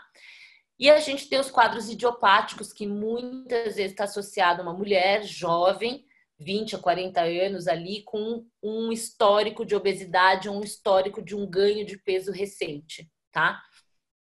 Então, lembrar do, do papiledema aí, que é importante. Lembrar que o ACT vai te ajudar. O campo visual do papiledema ele é um pouco diferente. Ele normalmente ele começa aí com o aumento da mancha cega. Ele pode evoluir por um degrau nasal e, de modo geral, o papiledema ele faz uma constrição nos, nos quadros mais avançados. Então, é mais difícil o paciente ter perda de visão central, a não ser que seja algo muito agudo tá?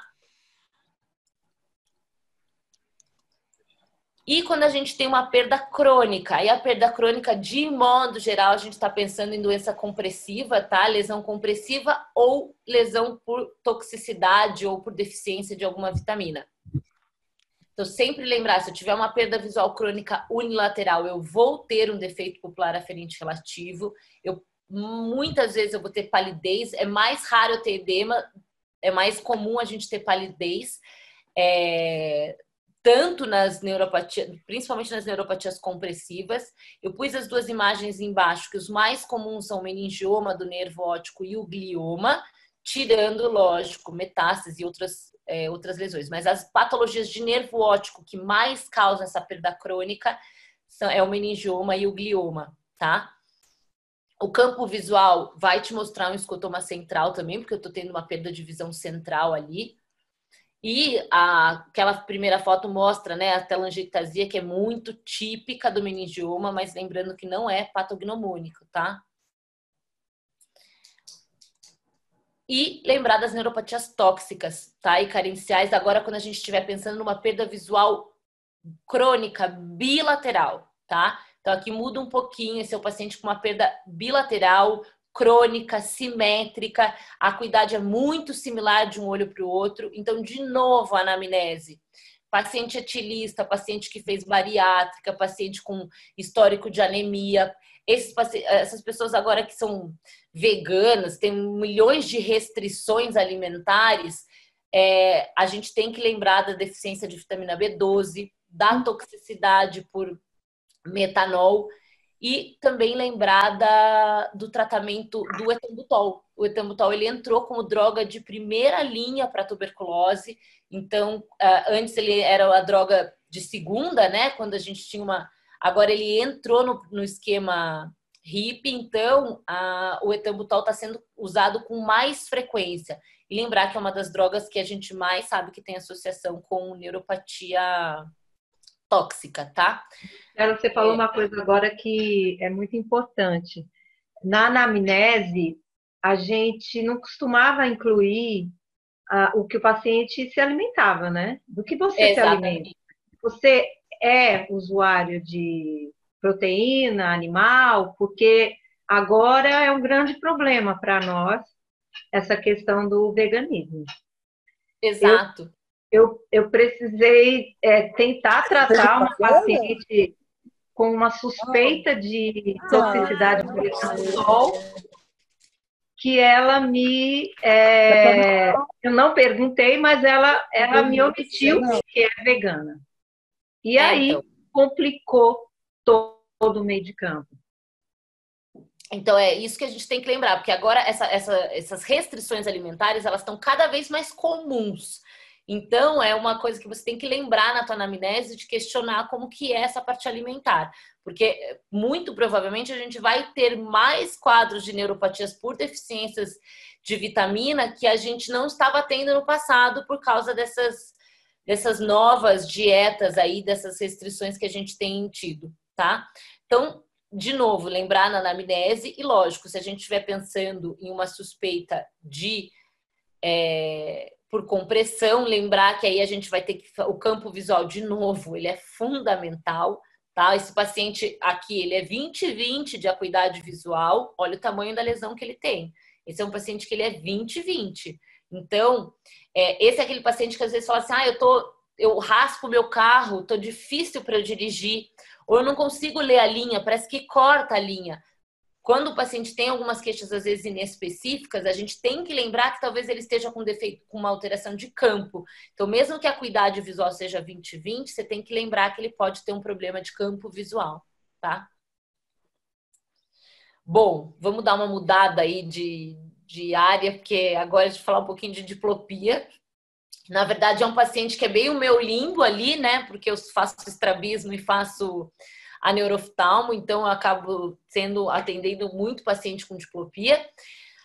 Primeira coisa que eu sempre reforço, o paciente não vai chegar falando para você, estou com diplopia ou estou vendo duplo. Muitas a não ser que seja uma imagem muito separada, muitas vezes o paciente ele fala assim, eu estou vendo embaralhado ou eu estou vendo embaçado. Eu, meu óculos eu troco de óculos e ele não melhora.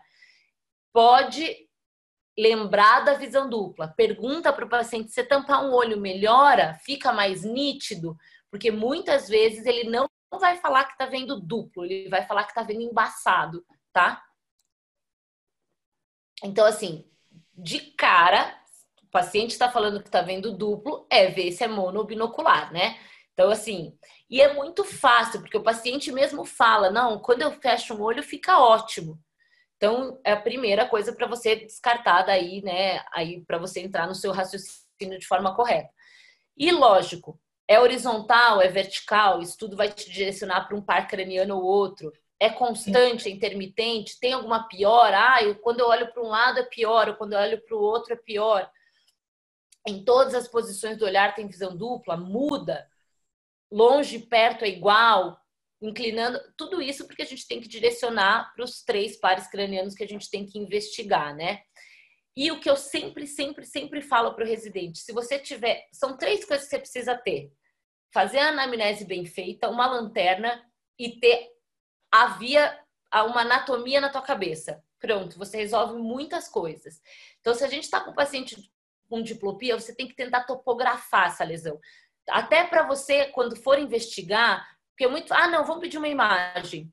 Daí você pede uma ressonância, o radiologista não sabe nem o que você está querendo, é, vem aquela ressonância laudada super básica. Então, assim, você tem, se você conseguir topografar essa lesão, você consegue primeiro raciocinar melhor e você consegue direcionar seu, seu, sua investigação. Então, por exemplo, ah, eu tenho uma diplopia com acometimento de visão, onde só tem um lugar que o, o nervo óptico se junta com os pares cranianos. É a ápice da órbita e órbita. Adianta você fazer uma ressonância de é, lobo occipital? Não. Você precisa avaliar o quê? A parte mais anterior. Então, você não adianta, é muito melhor você pedir uma ressonância de órbita do que você pedir uma ressonância de, de crânio, por exemplo. Então, são detalhes que você tem que lembrar. Isso é só porque você tem que saber, você tem que ter essa noção da, da anatomia. Dor, sintoma neurológico, você tem que investigar junto, lógico.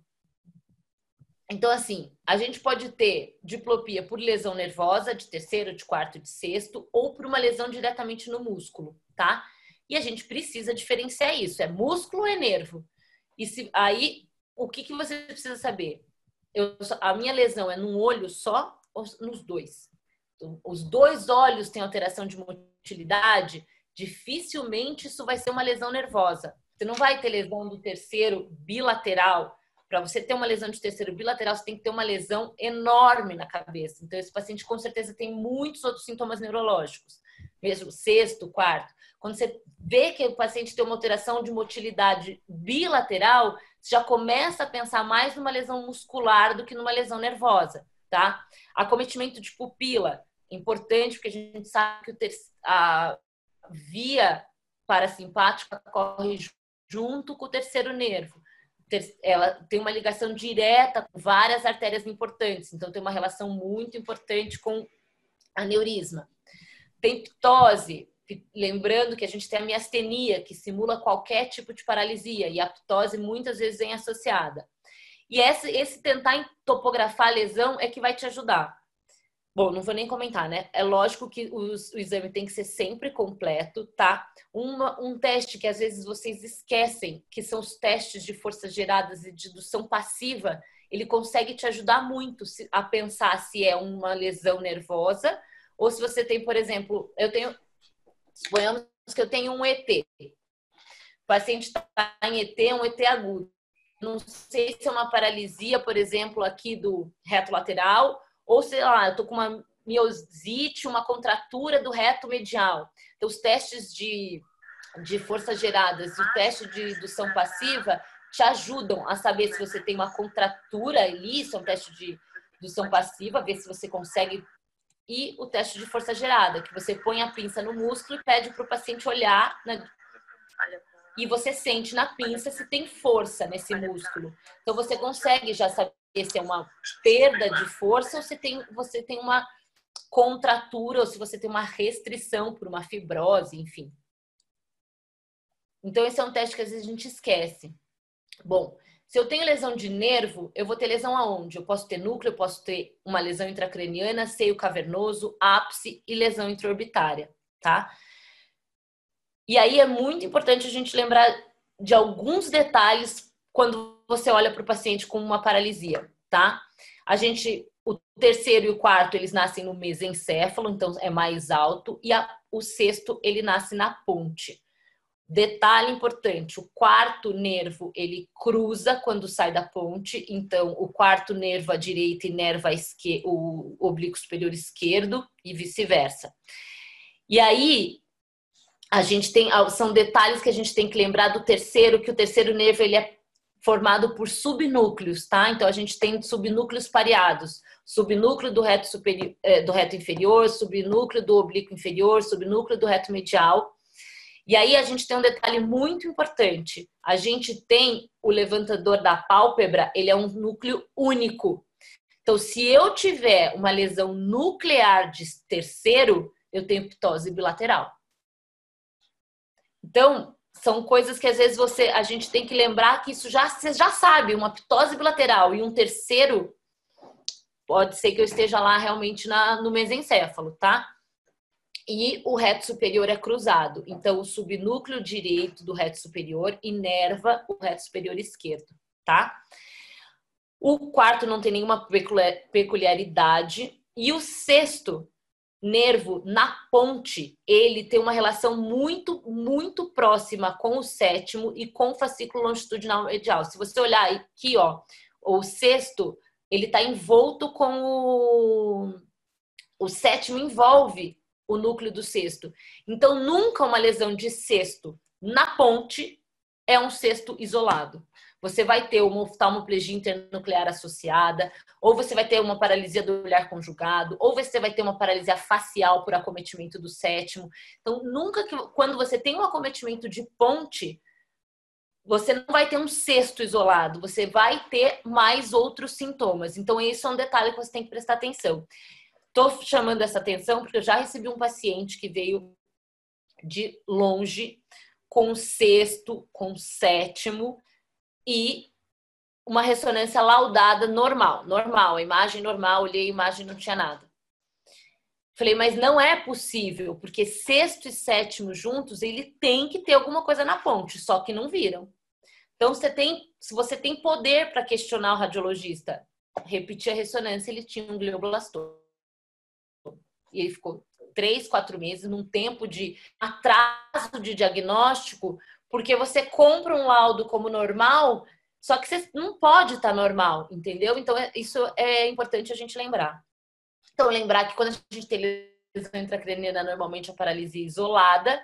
E aí, quando a gente está vindo mais para frente, seio cavernoso, ápice e órbita, a gente já pode ter oftalmoplegias múltiplas. Então, eu já posso ter sexto com terceiro, sexto, eh, terceiro com quarto. Então, quando eu tenho um paciente que tem mais de uma paralisia junto, eu não adianta fazer uma avaliação da, do mesencéfalo, da ponte. Eu estou mais na frente. Eles só vão estar tá próximos aqui, seio cavernoso e ápice da órbita.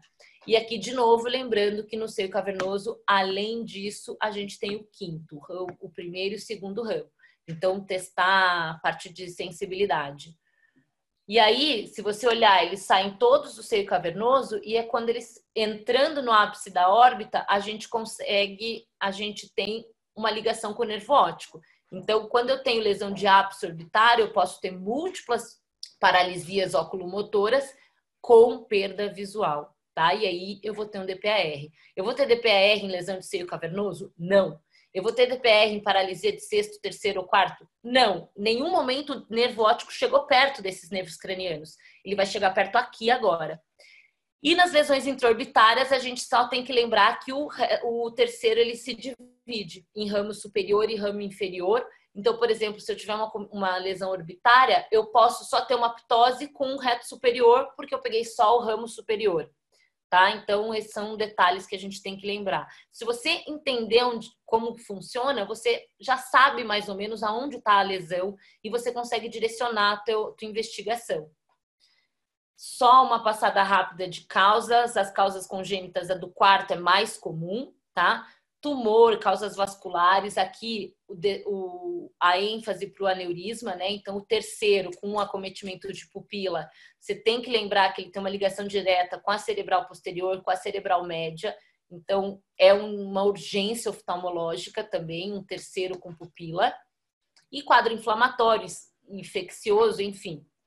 Um paciente com uma paralisia, normalmente você vai acabar é, fazendo um exame de imagem tirando os quadros é, microvasculares, né? E a gente pode ter um problema no músculo, tá? Muitas vezes os problemas musculares eles são bilaterais.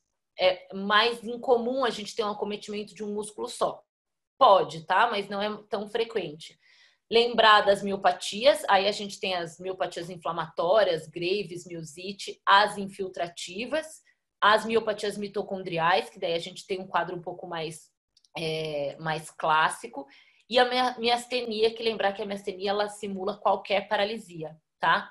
Então, só rapidamente falar da miopatia mitocondrial. De modo geral, esse paciente ele não tem diplopia. Eu só coloquei aqui porque ela entraria como diagnóstico diferencial. Mas é muito clássico esse paciente ele ter uma restrição de motilidade, mas na posição primária ele ser orto e não reclamar de diplopia. E é uma perda progressiva. Ele fala assim, o olho vai parando de movimentar com o tempo. Então, de modo geral, é um paciente que não tem a queixa de diplopia, tá? A orbitopatia de Graves, que é das miopatias das inflamatórias a mais comum, tá? A gente vai ter um espessamento muscular normalmente difuso, lembrando que a gente tem uma ordem de acometimento, né? O reto inferior mais acometido, depois reto medial, reto superior e o reto lateral por último. E num diferencial com as miosites, a gente lembra que quando a gente não tem acometimento do tendão do músculo na imagem, isso é mais a favor de Graves do que a miosite, porque a miosite normalmente ele acomete tendão e a miosite ele dói bastante, tá? Eu não vou entrar em, em detalhes aqui de tratamento. E uma coisa só que eu chamo muito atenção para vocês, olha esse paciente. Ele é um paciente que ele está com uma limitação de reto medial do lado esquerdo. Ele não aduz esse olho. Todo o restante dos movimentos estão normais eu só tenho reto medial, ou seja, eu só peguei, é como se eu tivesse pego lá o subnúcleo do reto medial esquerdo lá no mesencéfalo, porque para eu só pegar reto medial, em qual outro lugar que eu vou ter só o reto medial? É muito específico, pode acontecer. Esse paciente ele melhorou e três meses depois ele voltou assim, com uma ptose do outro lado, Ó, ele recuperou um pouco daquele reto medial. E aí, a hora que você levantar esse, você vai ver que ele tem uma motilidade completamente normal. Ele só tem ptose. Ele não tem limitação de elevação. Isso, agora olha reto. Daí você começa a achar muito estranho. Ele teve lá um terceirozinho pequeno no olho esquerdo. De repente, agora ele tem um terceiro também parcial, porque ele só teve ptose. Para a esquerda nenhuma, não tem onde ele ter, se você pensar topograficamente, onde que ele vai ter lesão ali? Se ele tiver uma lesão pegando os dois olhos no mesencéfalo, ele, tá, ele já morreu, né? Então, a gente tem que lembrar da miastenia. A miastenia simula qualquer coisa, tá? Então, a gente lembra daquela coisa, pitose bilateral, flutuação de sintomas, isso é o clássico, mas nem sempre a miastenia se manifesta de forma clássica. Então, nesses quadros meio estranhos, você fala, nossa, não tá batendo ali, quando eu faço o trajeto, tá estranho. Lembra da miastenia, tá? Bom, tô acabando, tá? Só vou falar um pouquinho da nisocoria bem rápido. A nisocoria, acho que é o que as pessoas têm mais pavor. É... A gente, de novo, a gente tem que lembrar da anamnese. Muitos pacientes com anisocoria quem acaba percebendo é outra pessoa, ele acaba não tendo muito sintoma, tá? É, às vezes um pouco de embaçamento para perto, se a gente está pensando numa num ádio, num ter... é, a gente tem que lembrar de uso de medicação, de uso de, é, de história de infecção e de trauma, tá? Porque primeiro de tudo, a gente pode ter uma alteração pupilar por um trauma, por um, então, uma lesão do músculo da pupila mesmo. Então, trauma, uma infecção, uma uveíte, é, cinéquia, pós-cirurgia de catarata. Então, antes de tudo, antes da gente falar que o paciente tem uma anisocoria por uma lesão do, de via de via eferente, a gente tem que fazer uma avaliação de biomicroscopia importante. E quando você tem uma anisocoria, primeira coisa é saber se isso é fisiológico ou patológico, tá? Existem é, a anisocoria fisiológica é relativamente comum, então você sempre tem que examinar o paciente em três intensidades de luz: no claro, numa meia luz e na penumbra. Na fisiológica, o que, que vai acontecer? Você vai ter uma reação pupilar normal, sempre com a, a diferença entre as pupilas se mantendo ou seja, no claro a diferença é a mesma do que no escuro. Então, isso é uma, uma anisocoria fisiológica. E a patológica, você vai ter uma variação. Então, por exemplo, eu posso ter uma anisocoria que quando eu estou no escuro, ela piora. Isso quer dizer o quê? Que a pupila que está pequena não dilata. E uma anisocoria que aumenta no claro, a pupila que está dilatada não contrai isso você precisa pra, até para você saber qual que é a pupila que está com defeito. É a que não dilata ou é a que, ou a que não contrai?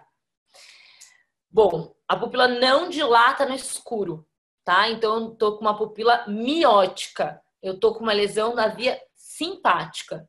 A via simpática é uma via enorme, tá? Ela começa no hipotálamo, ela vai passar por toda a medula, ápice pulmonar, vai subir cervical, passar seio cavernoso até é, gânglio ciliar. Ou seja, é uma via muito grande. Então, quando a gente está com um paciente com uma miose, a gente tem que fazer uma anamnese muito detalhada desse paciente, tá?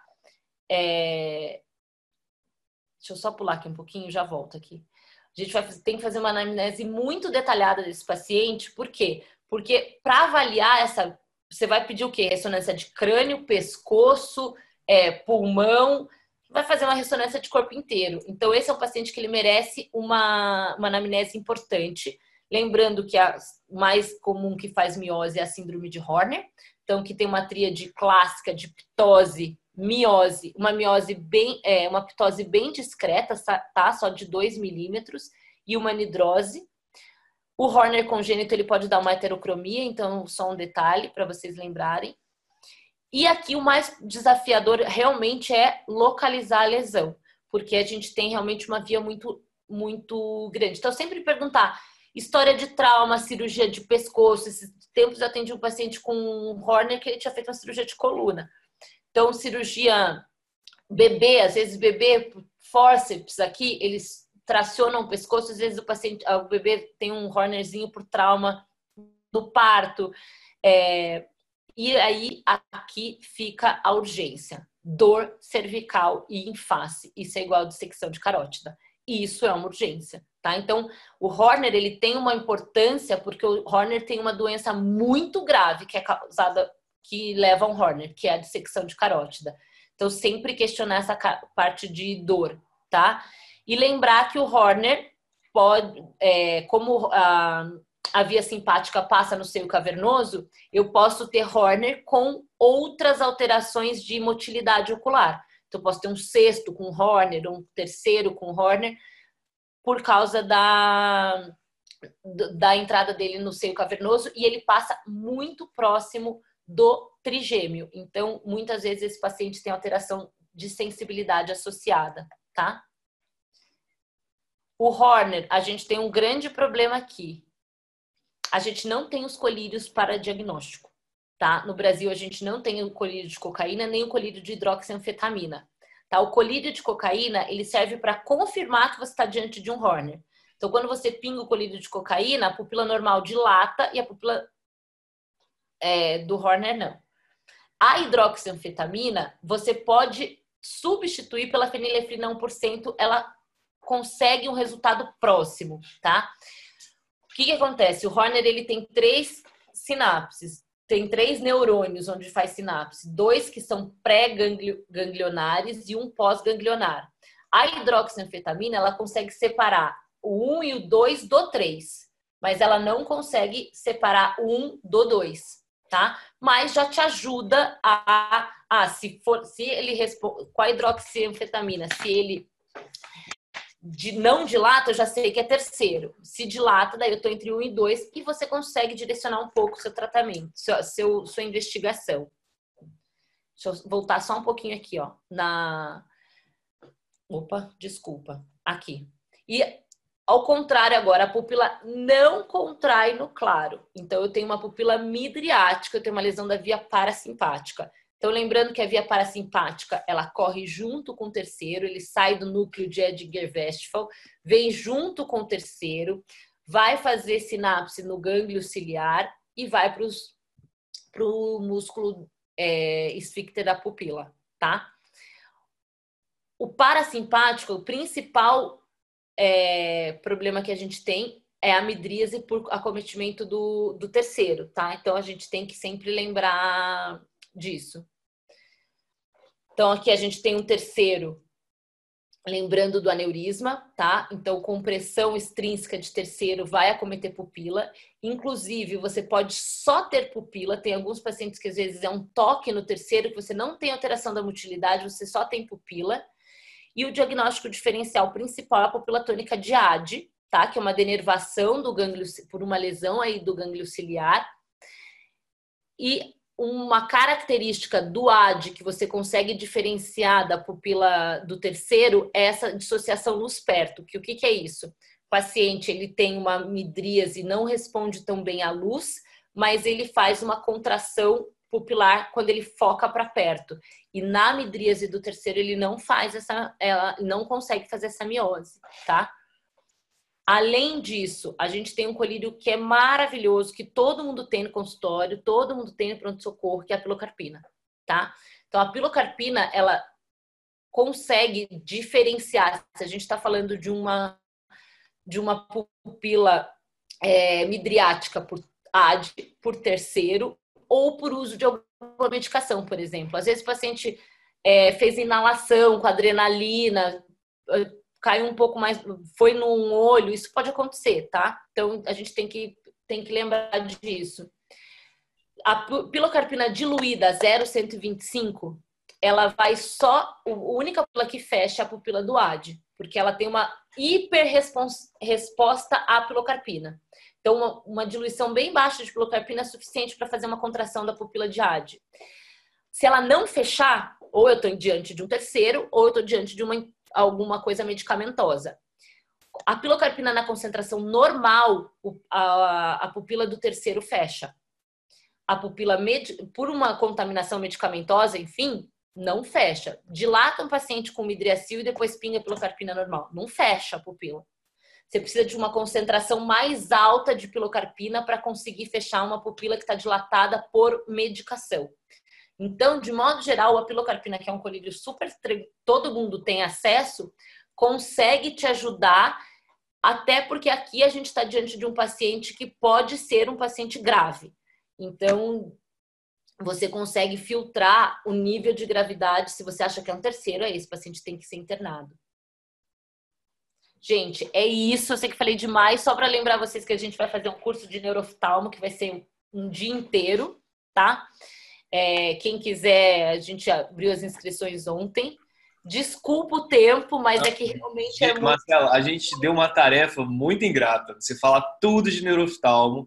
É, eu acho Sim. que abordou super bem. Pra você ter uma ideia, tem mais de 200 pessoas na sala ainda, te ouvindo há mais de uma hora e meia. Então, Coitados! Assim, é, da qualidade da aula que você apresentou aqui para a gente. Realmente foi sensacional. Eu acho que você conseguiu justamente compilar tudo, desde a parte um pouco mais específica da neuroftalmo a, é, a o que a gente, como médico generalista, precisa saber. Então, assim, eu parabéns. Eu muito tratamentos, porque, na verdade, eu acho que o mais importante para o oftalmo geral é saber diagnosticar e não comer bola, que eu acho que o que o oftalmo geral quer saber na neuroftalmo, assim, o que eu preciso saber para eu não comer bola e não deixar aquele paciente ficar cego, não não ver um tumor que tinha. Então, eu acho que a ideia foi fazer uma aula meio direcionada a isso.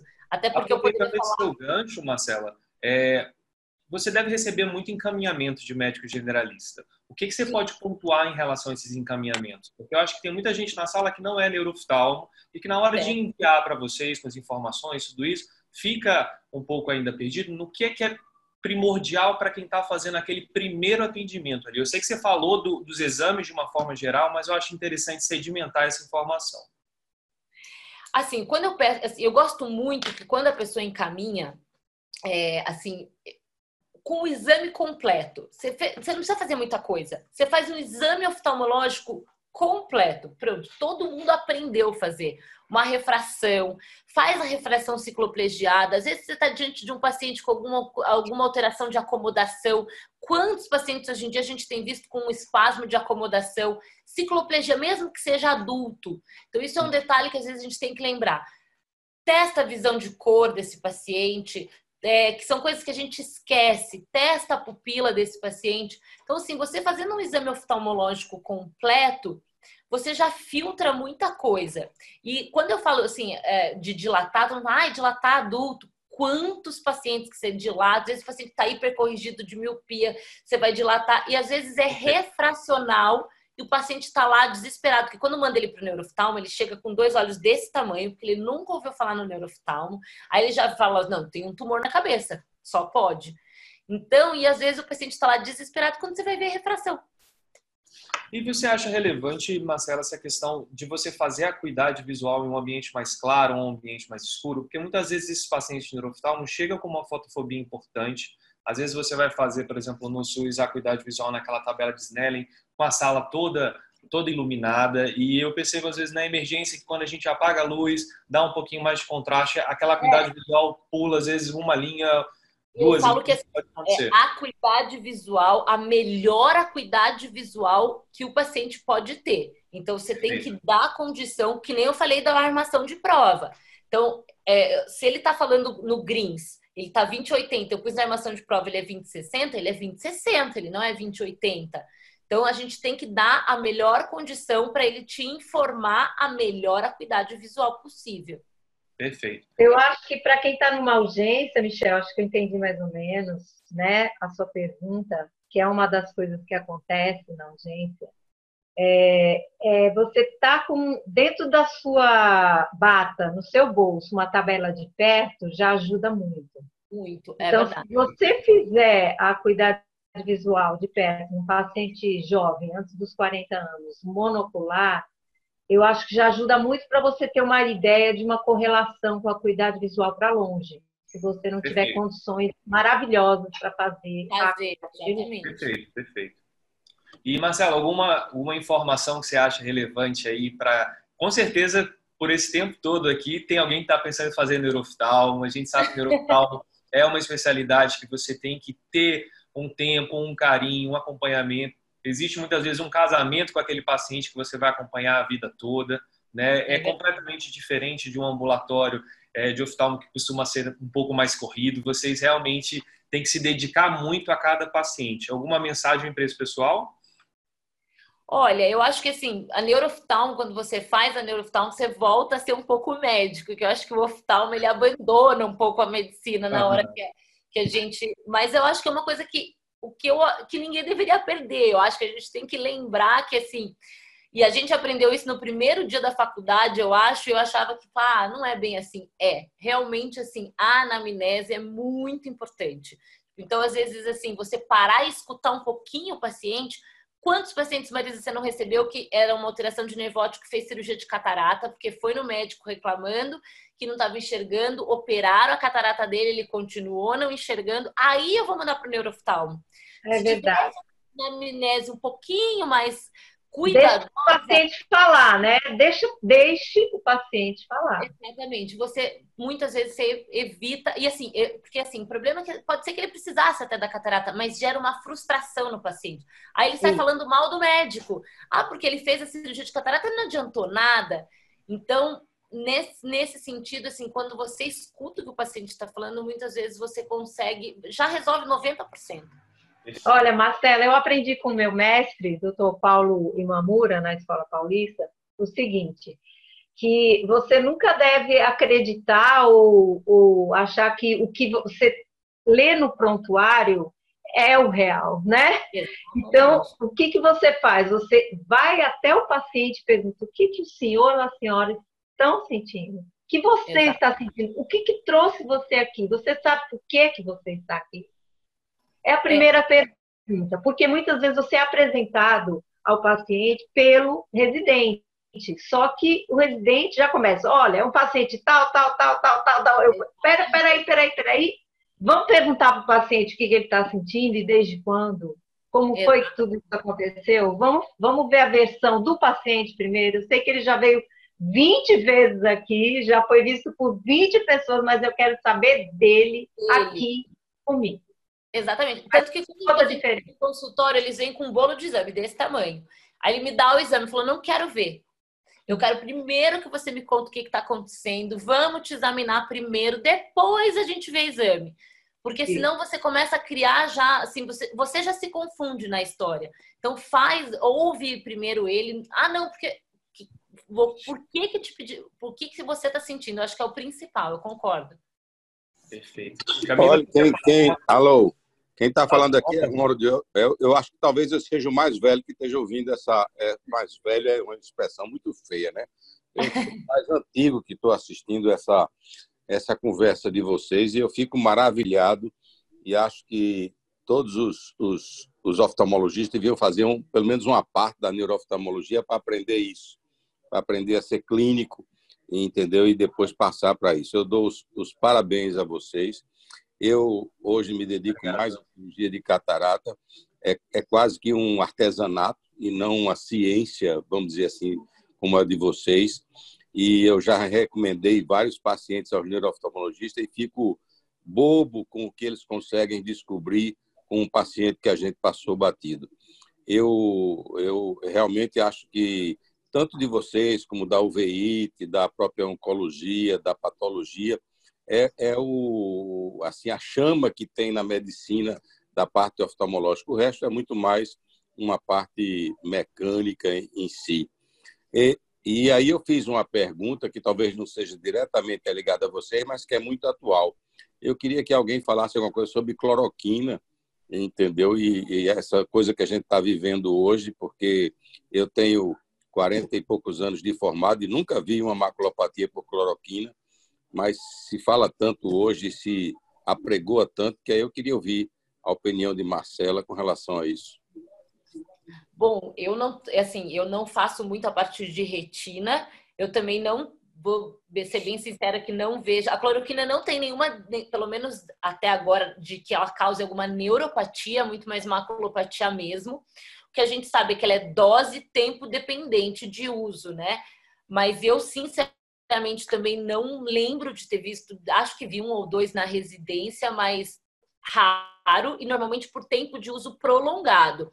Pelo menos é o que eu tenho de, de conhecimento do uso da cloroquina. Mas eu não sou retinóloga, então, mas neuropatia por cloroquina realmente eu não, não lembro de ter lido, até né, recentemente não vi nenhuma publicação mencionando nada sobre esse assunto.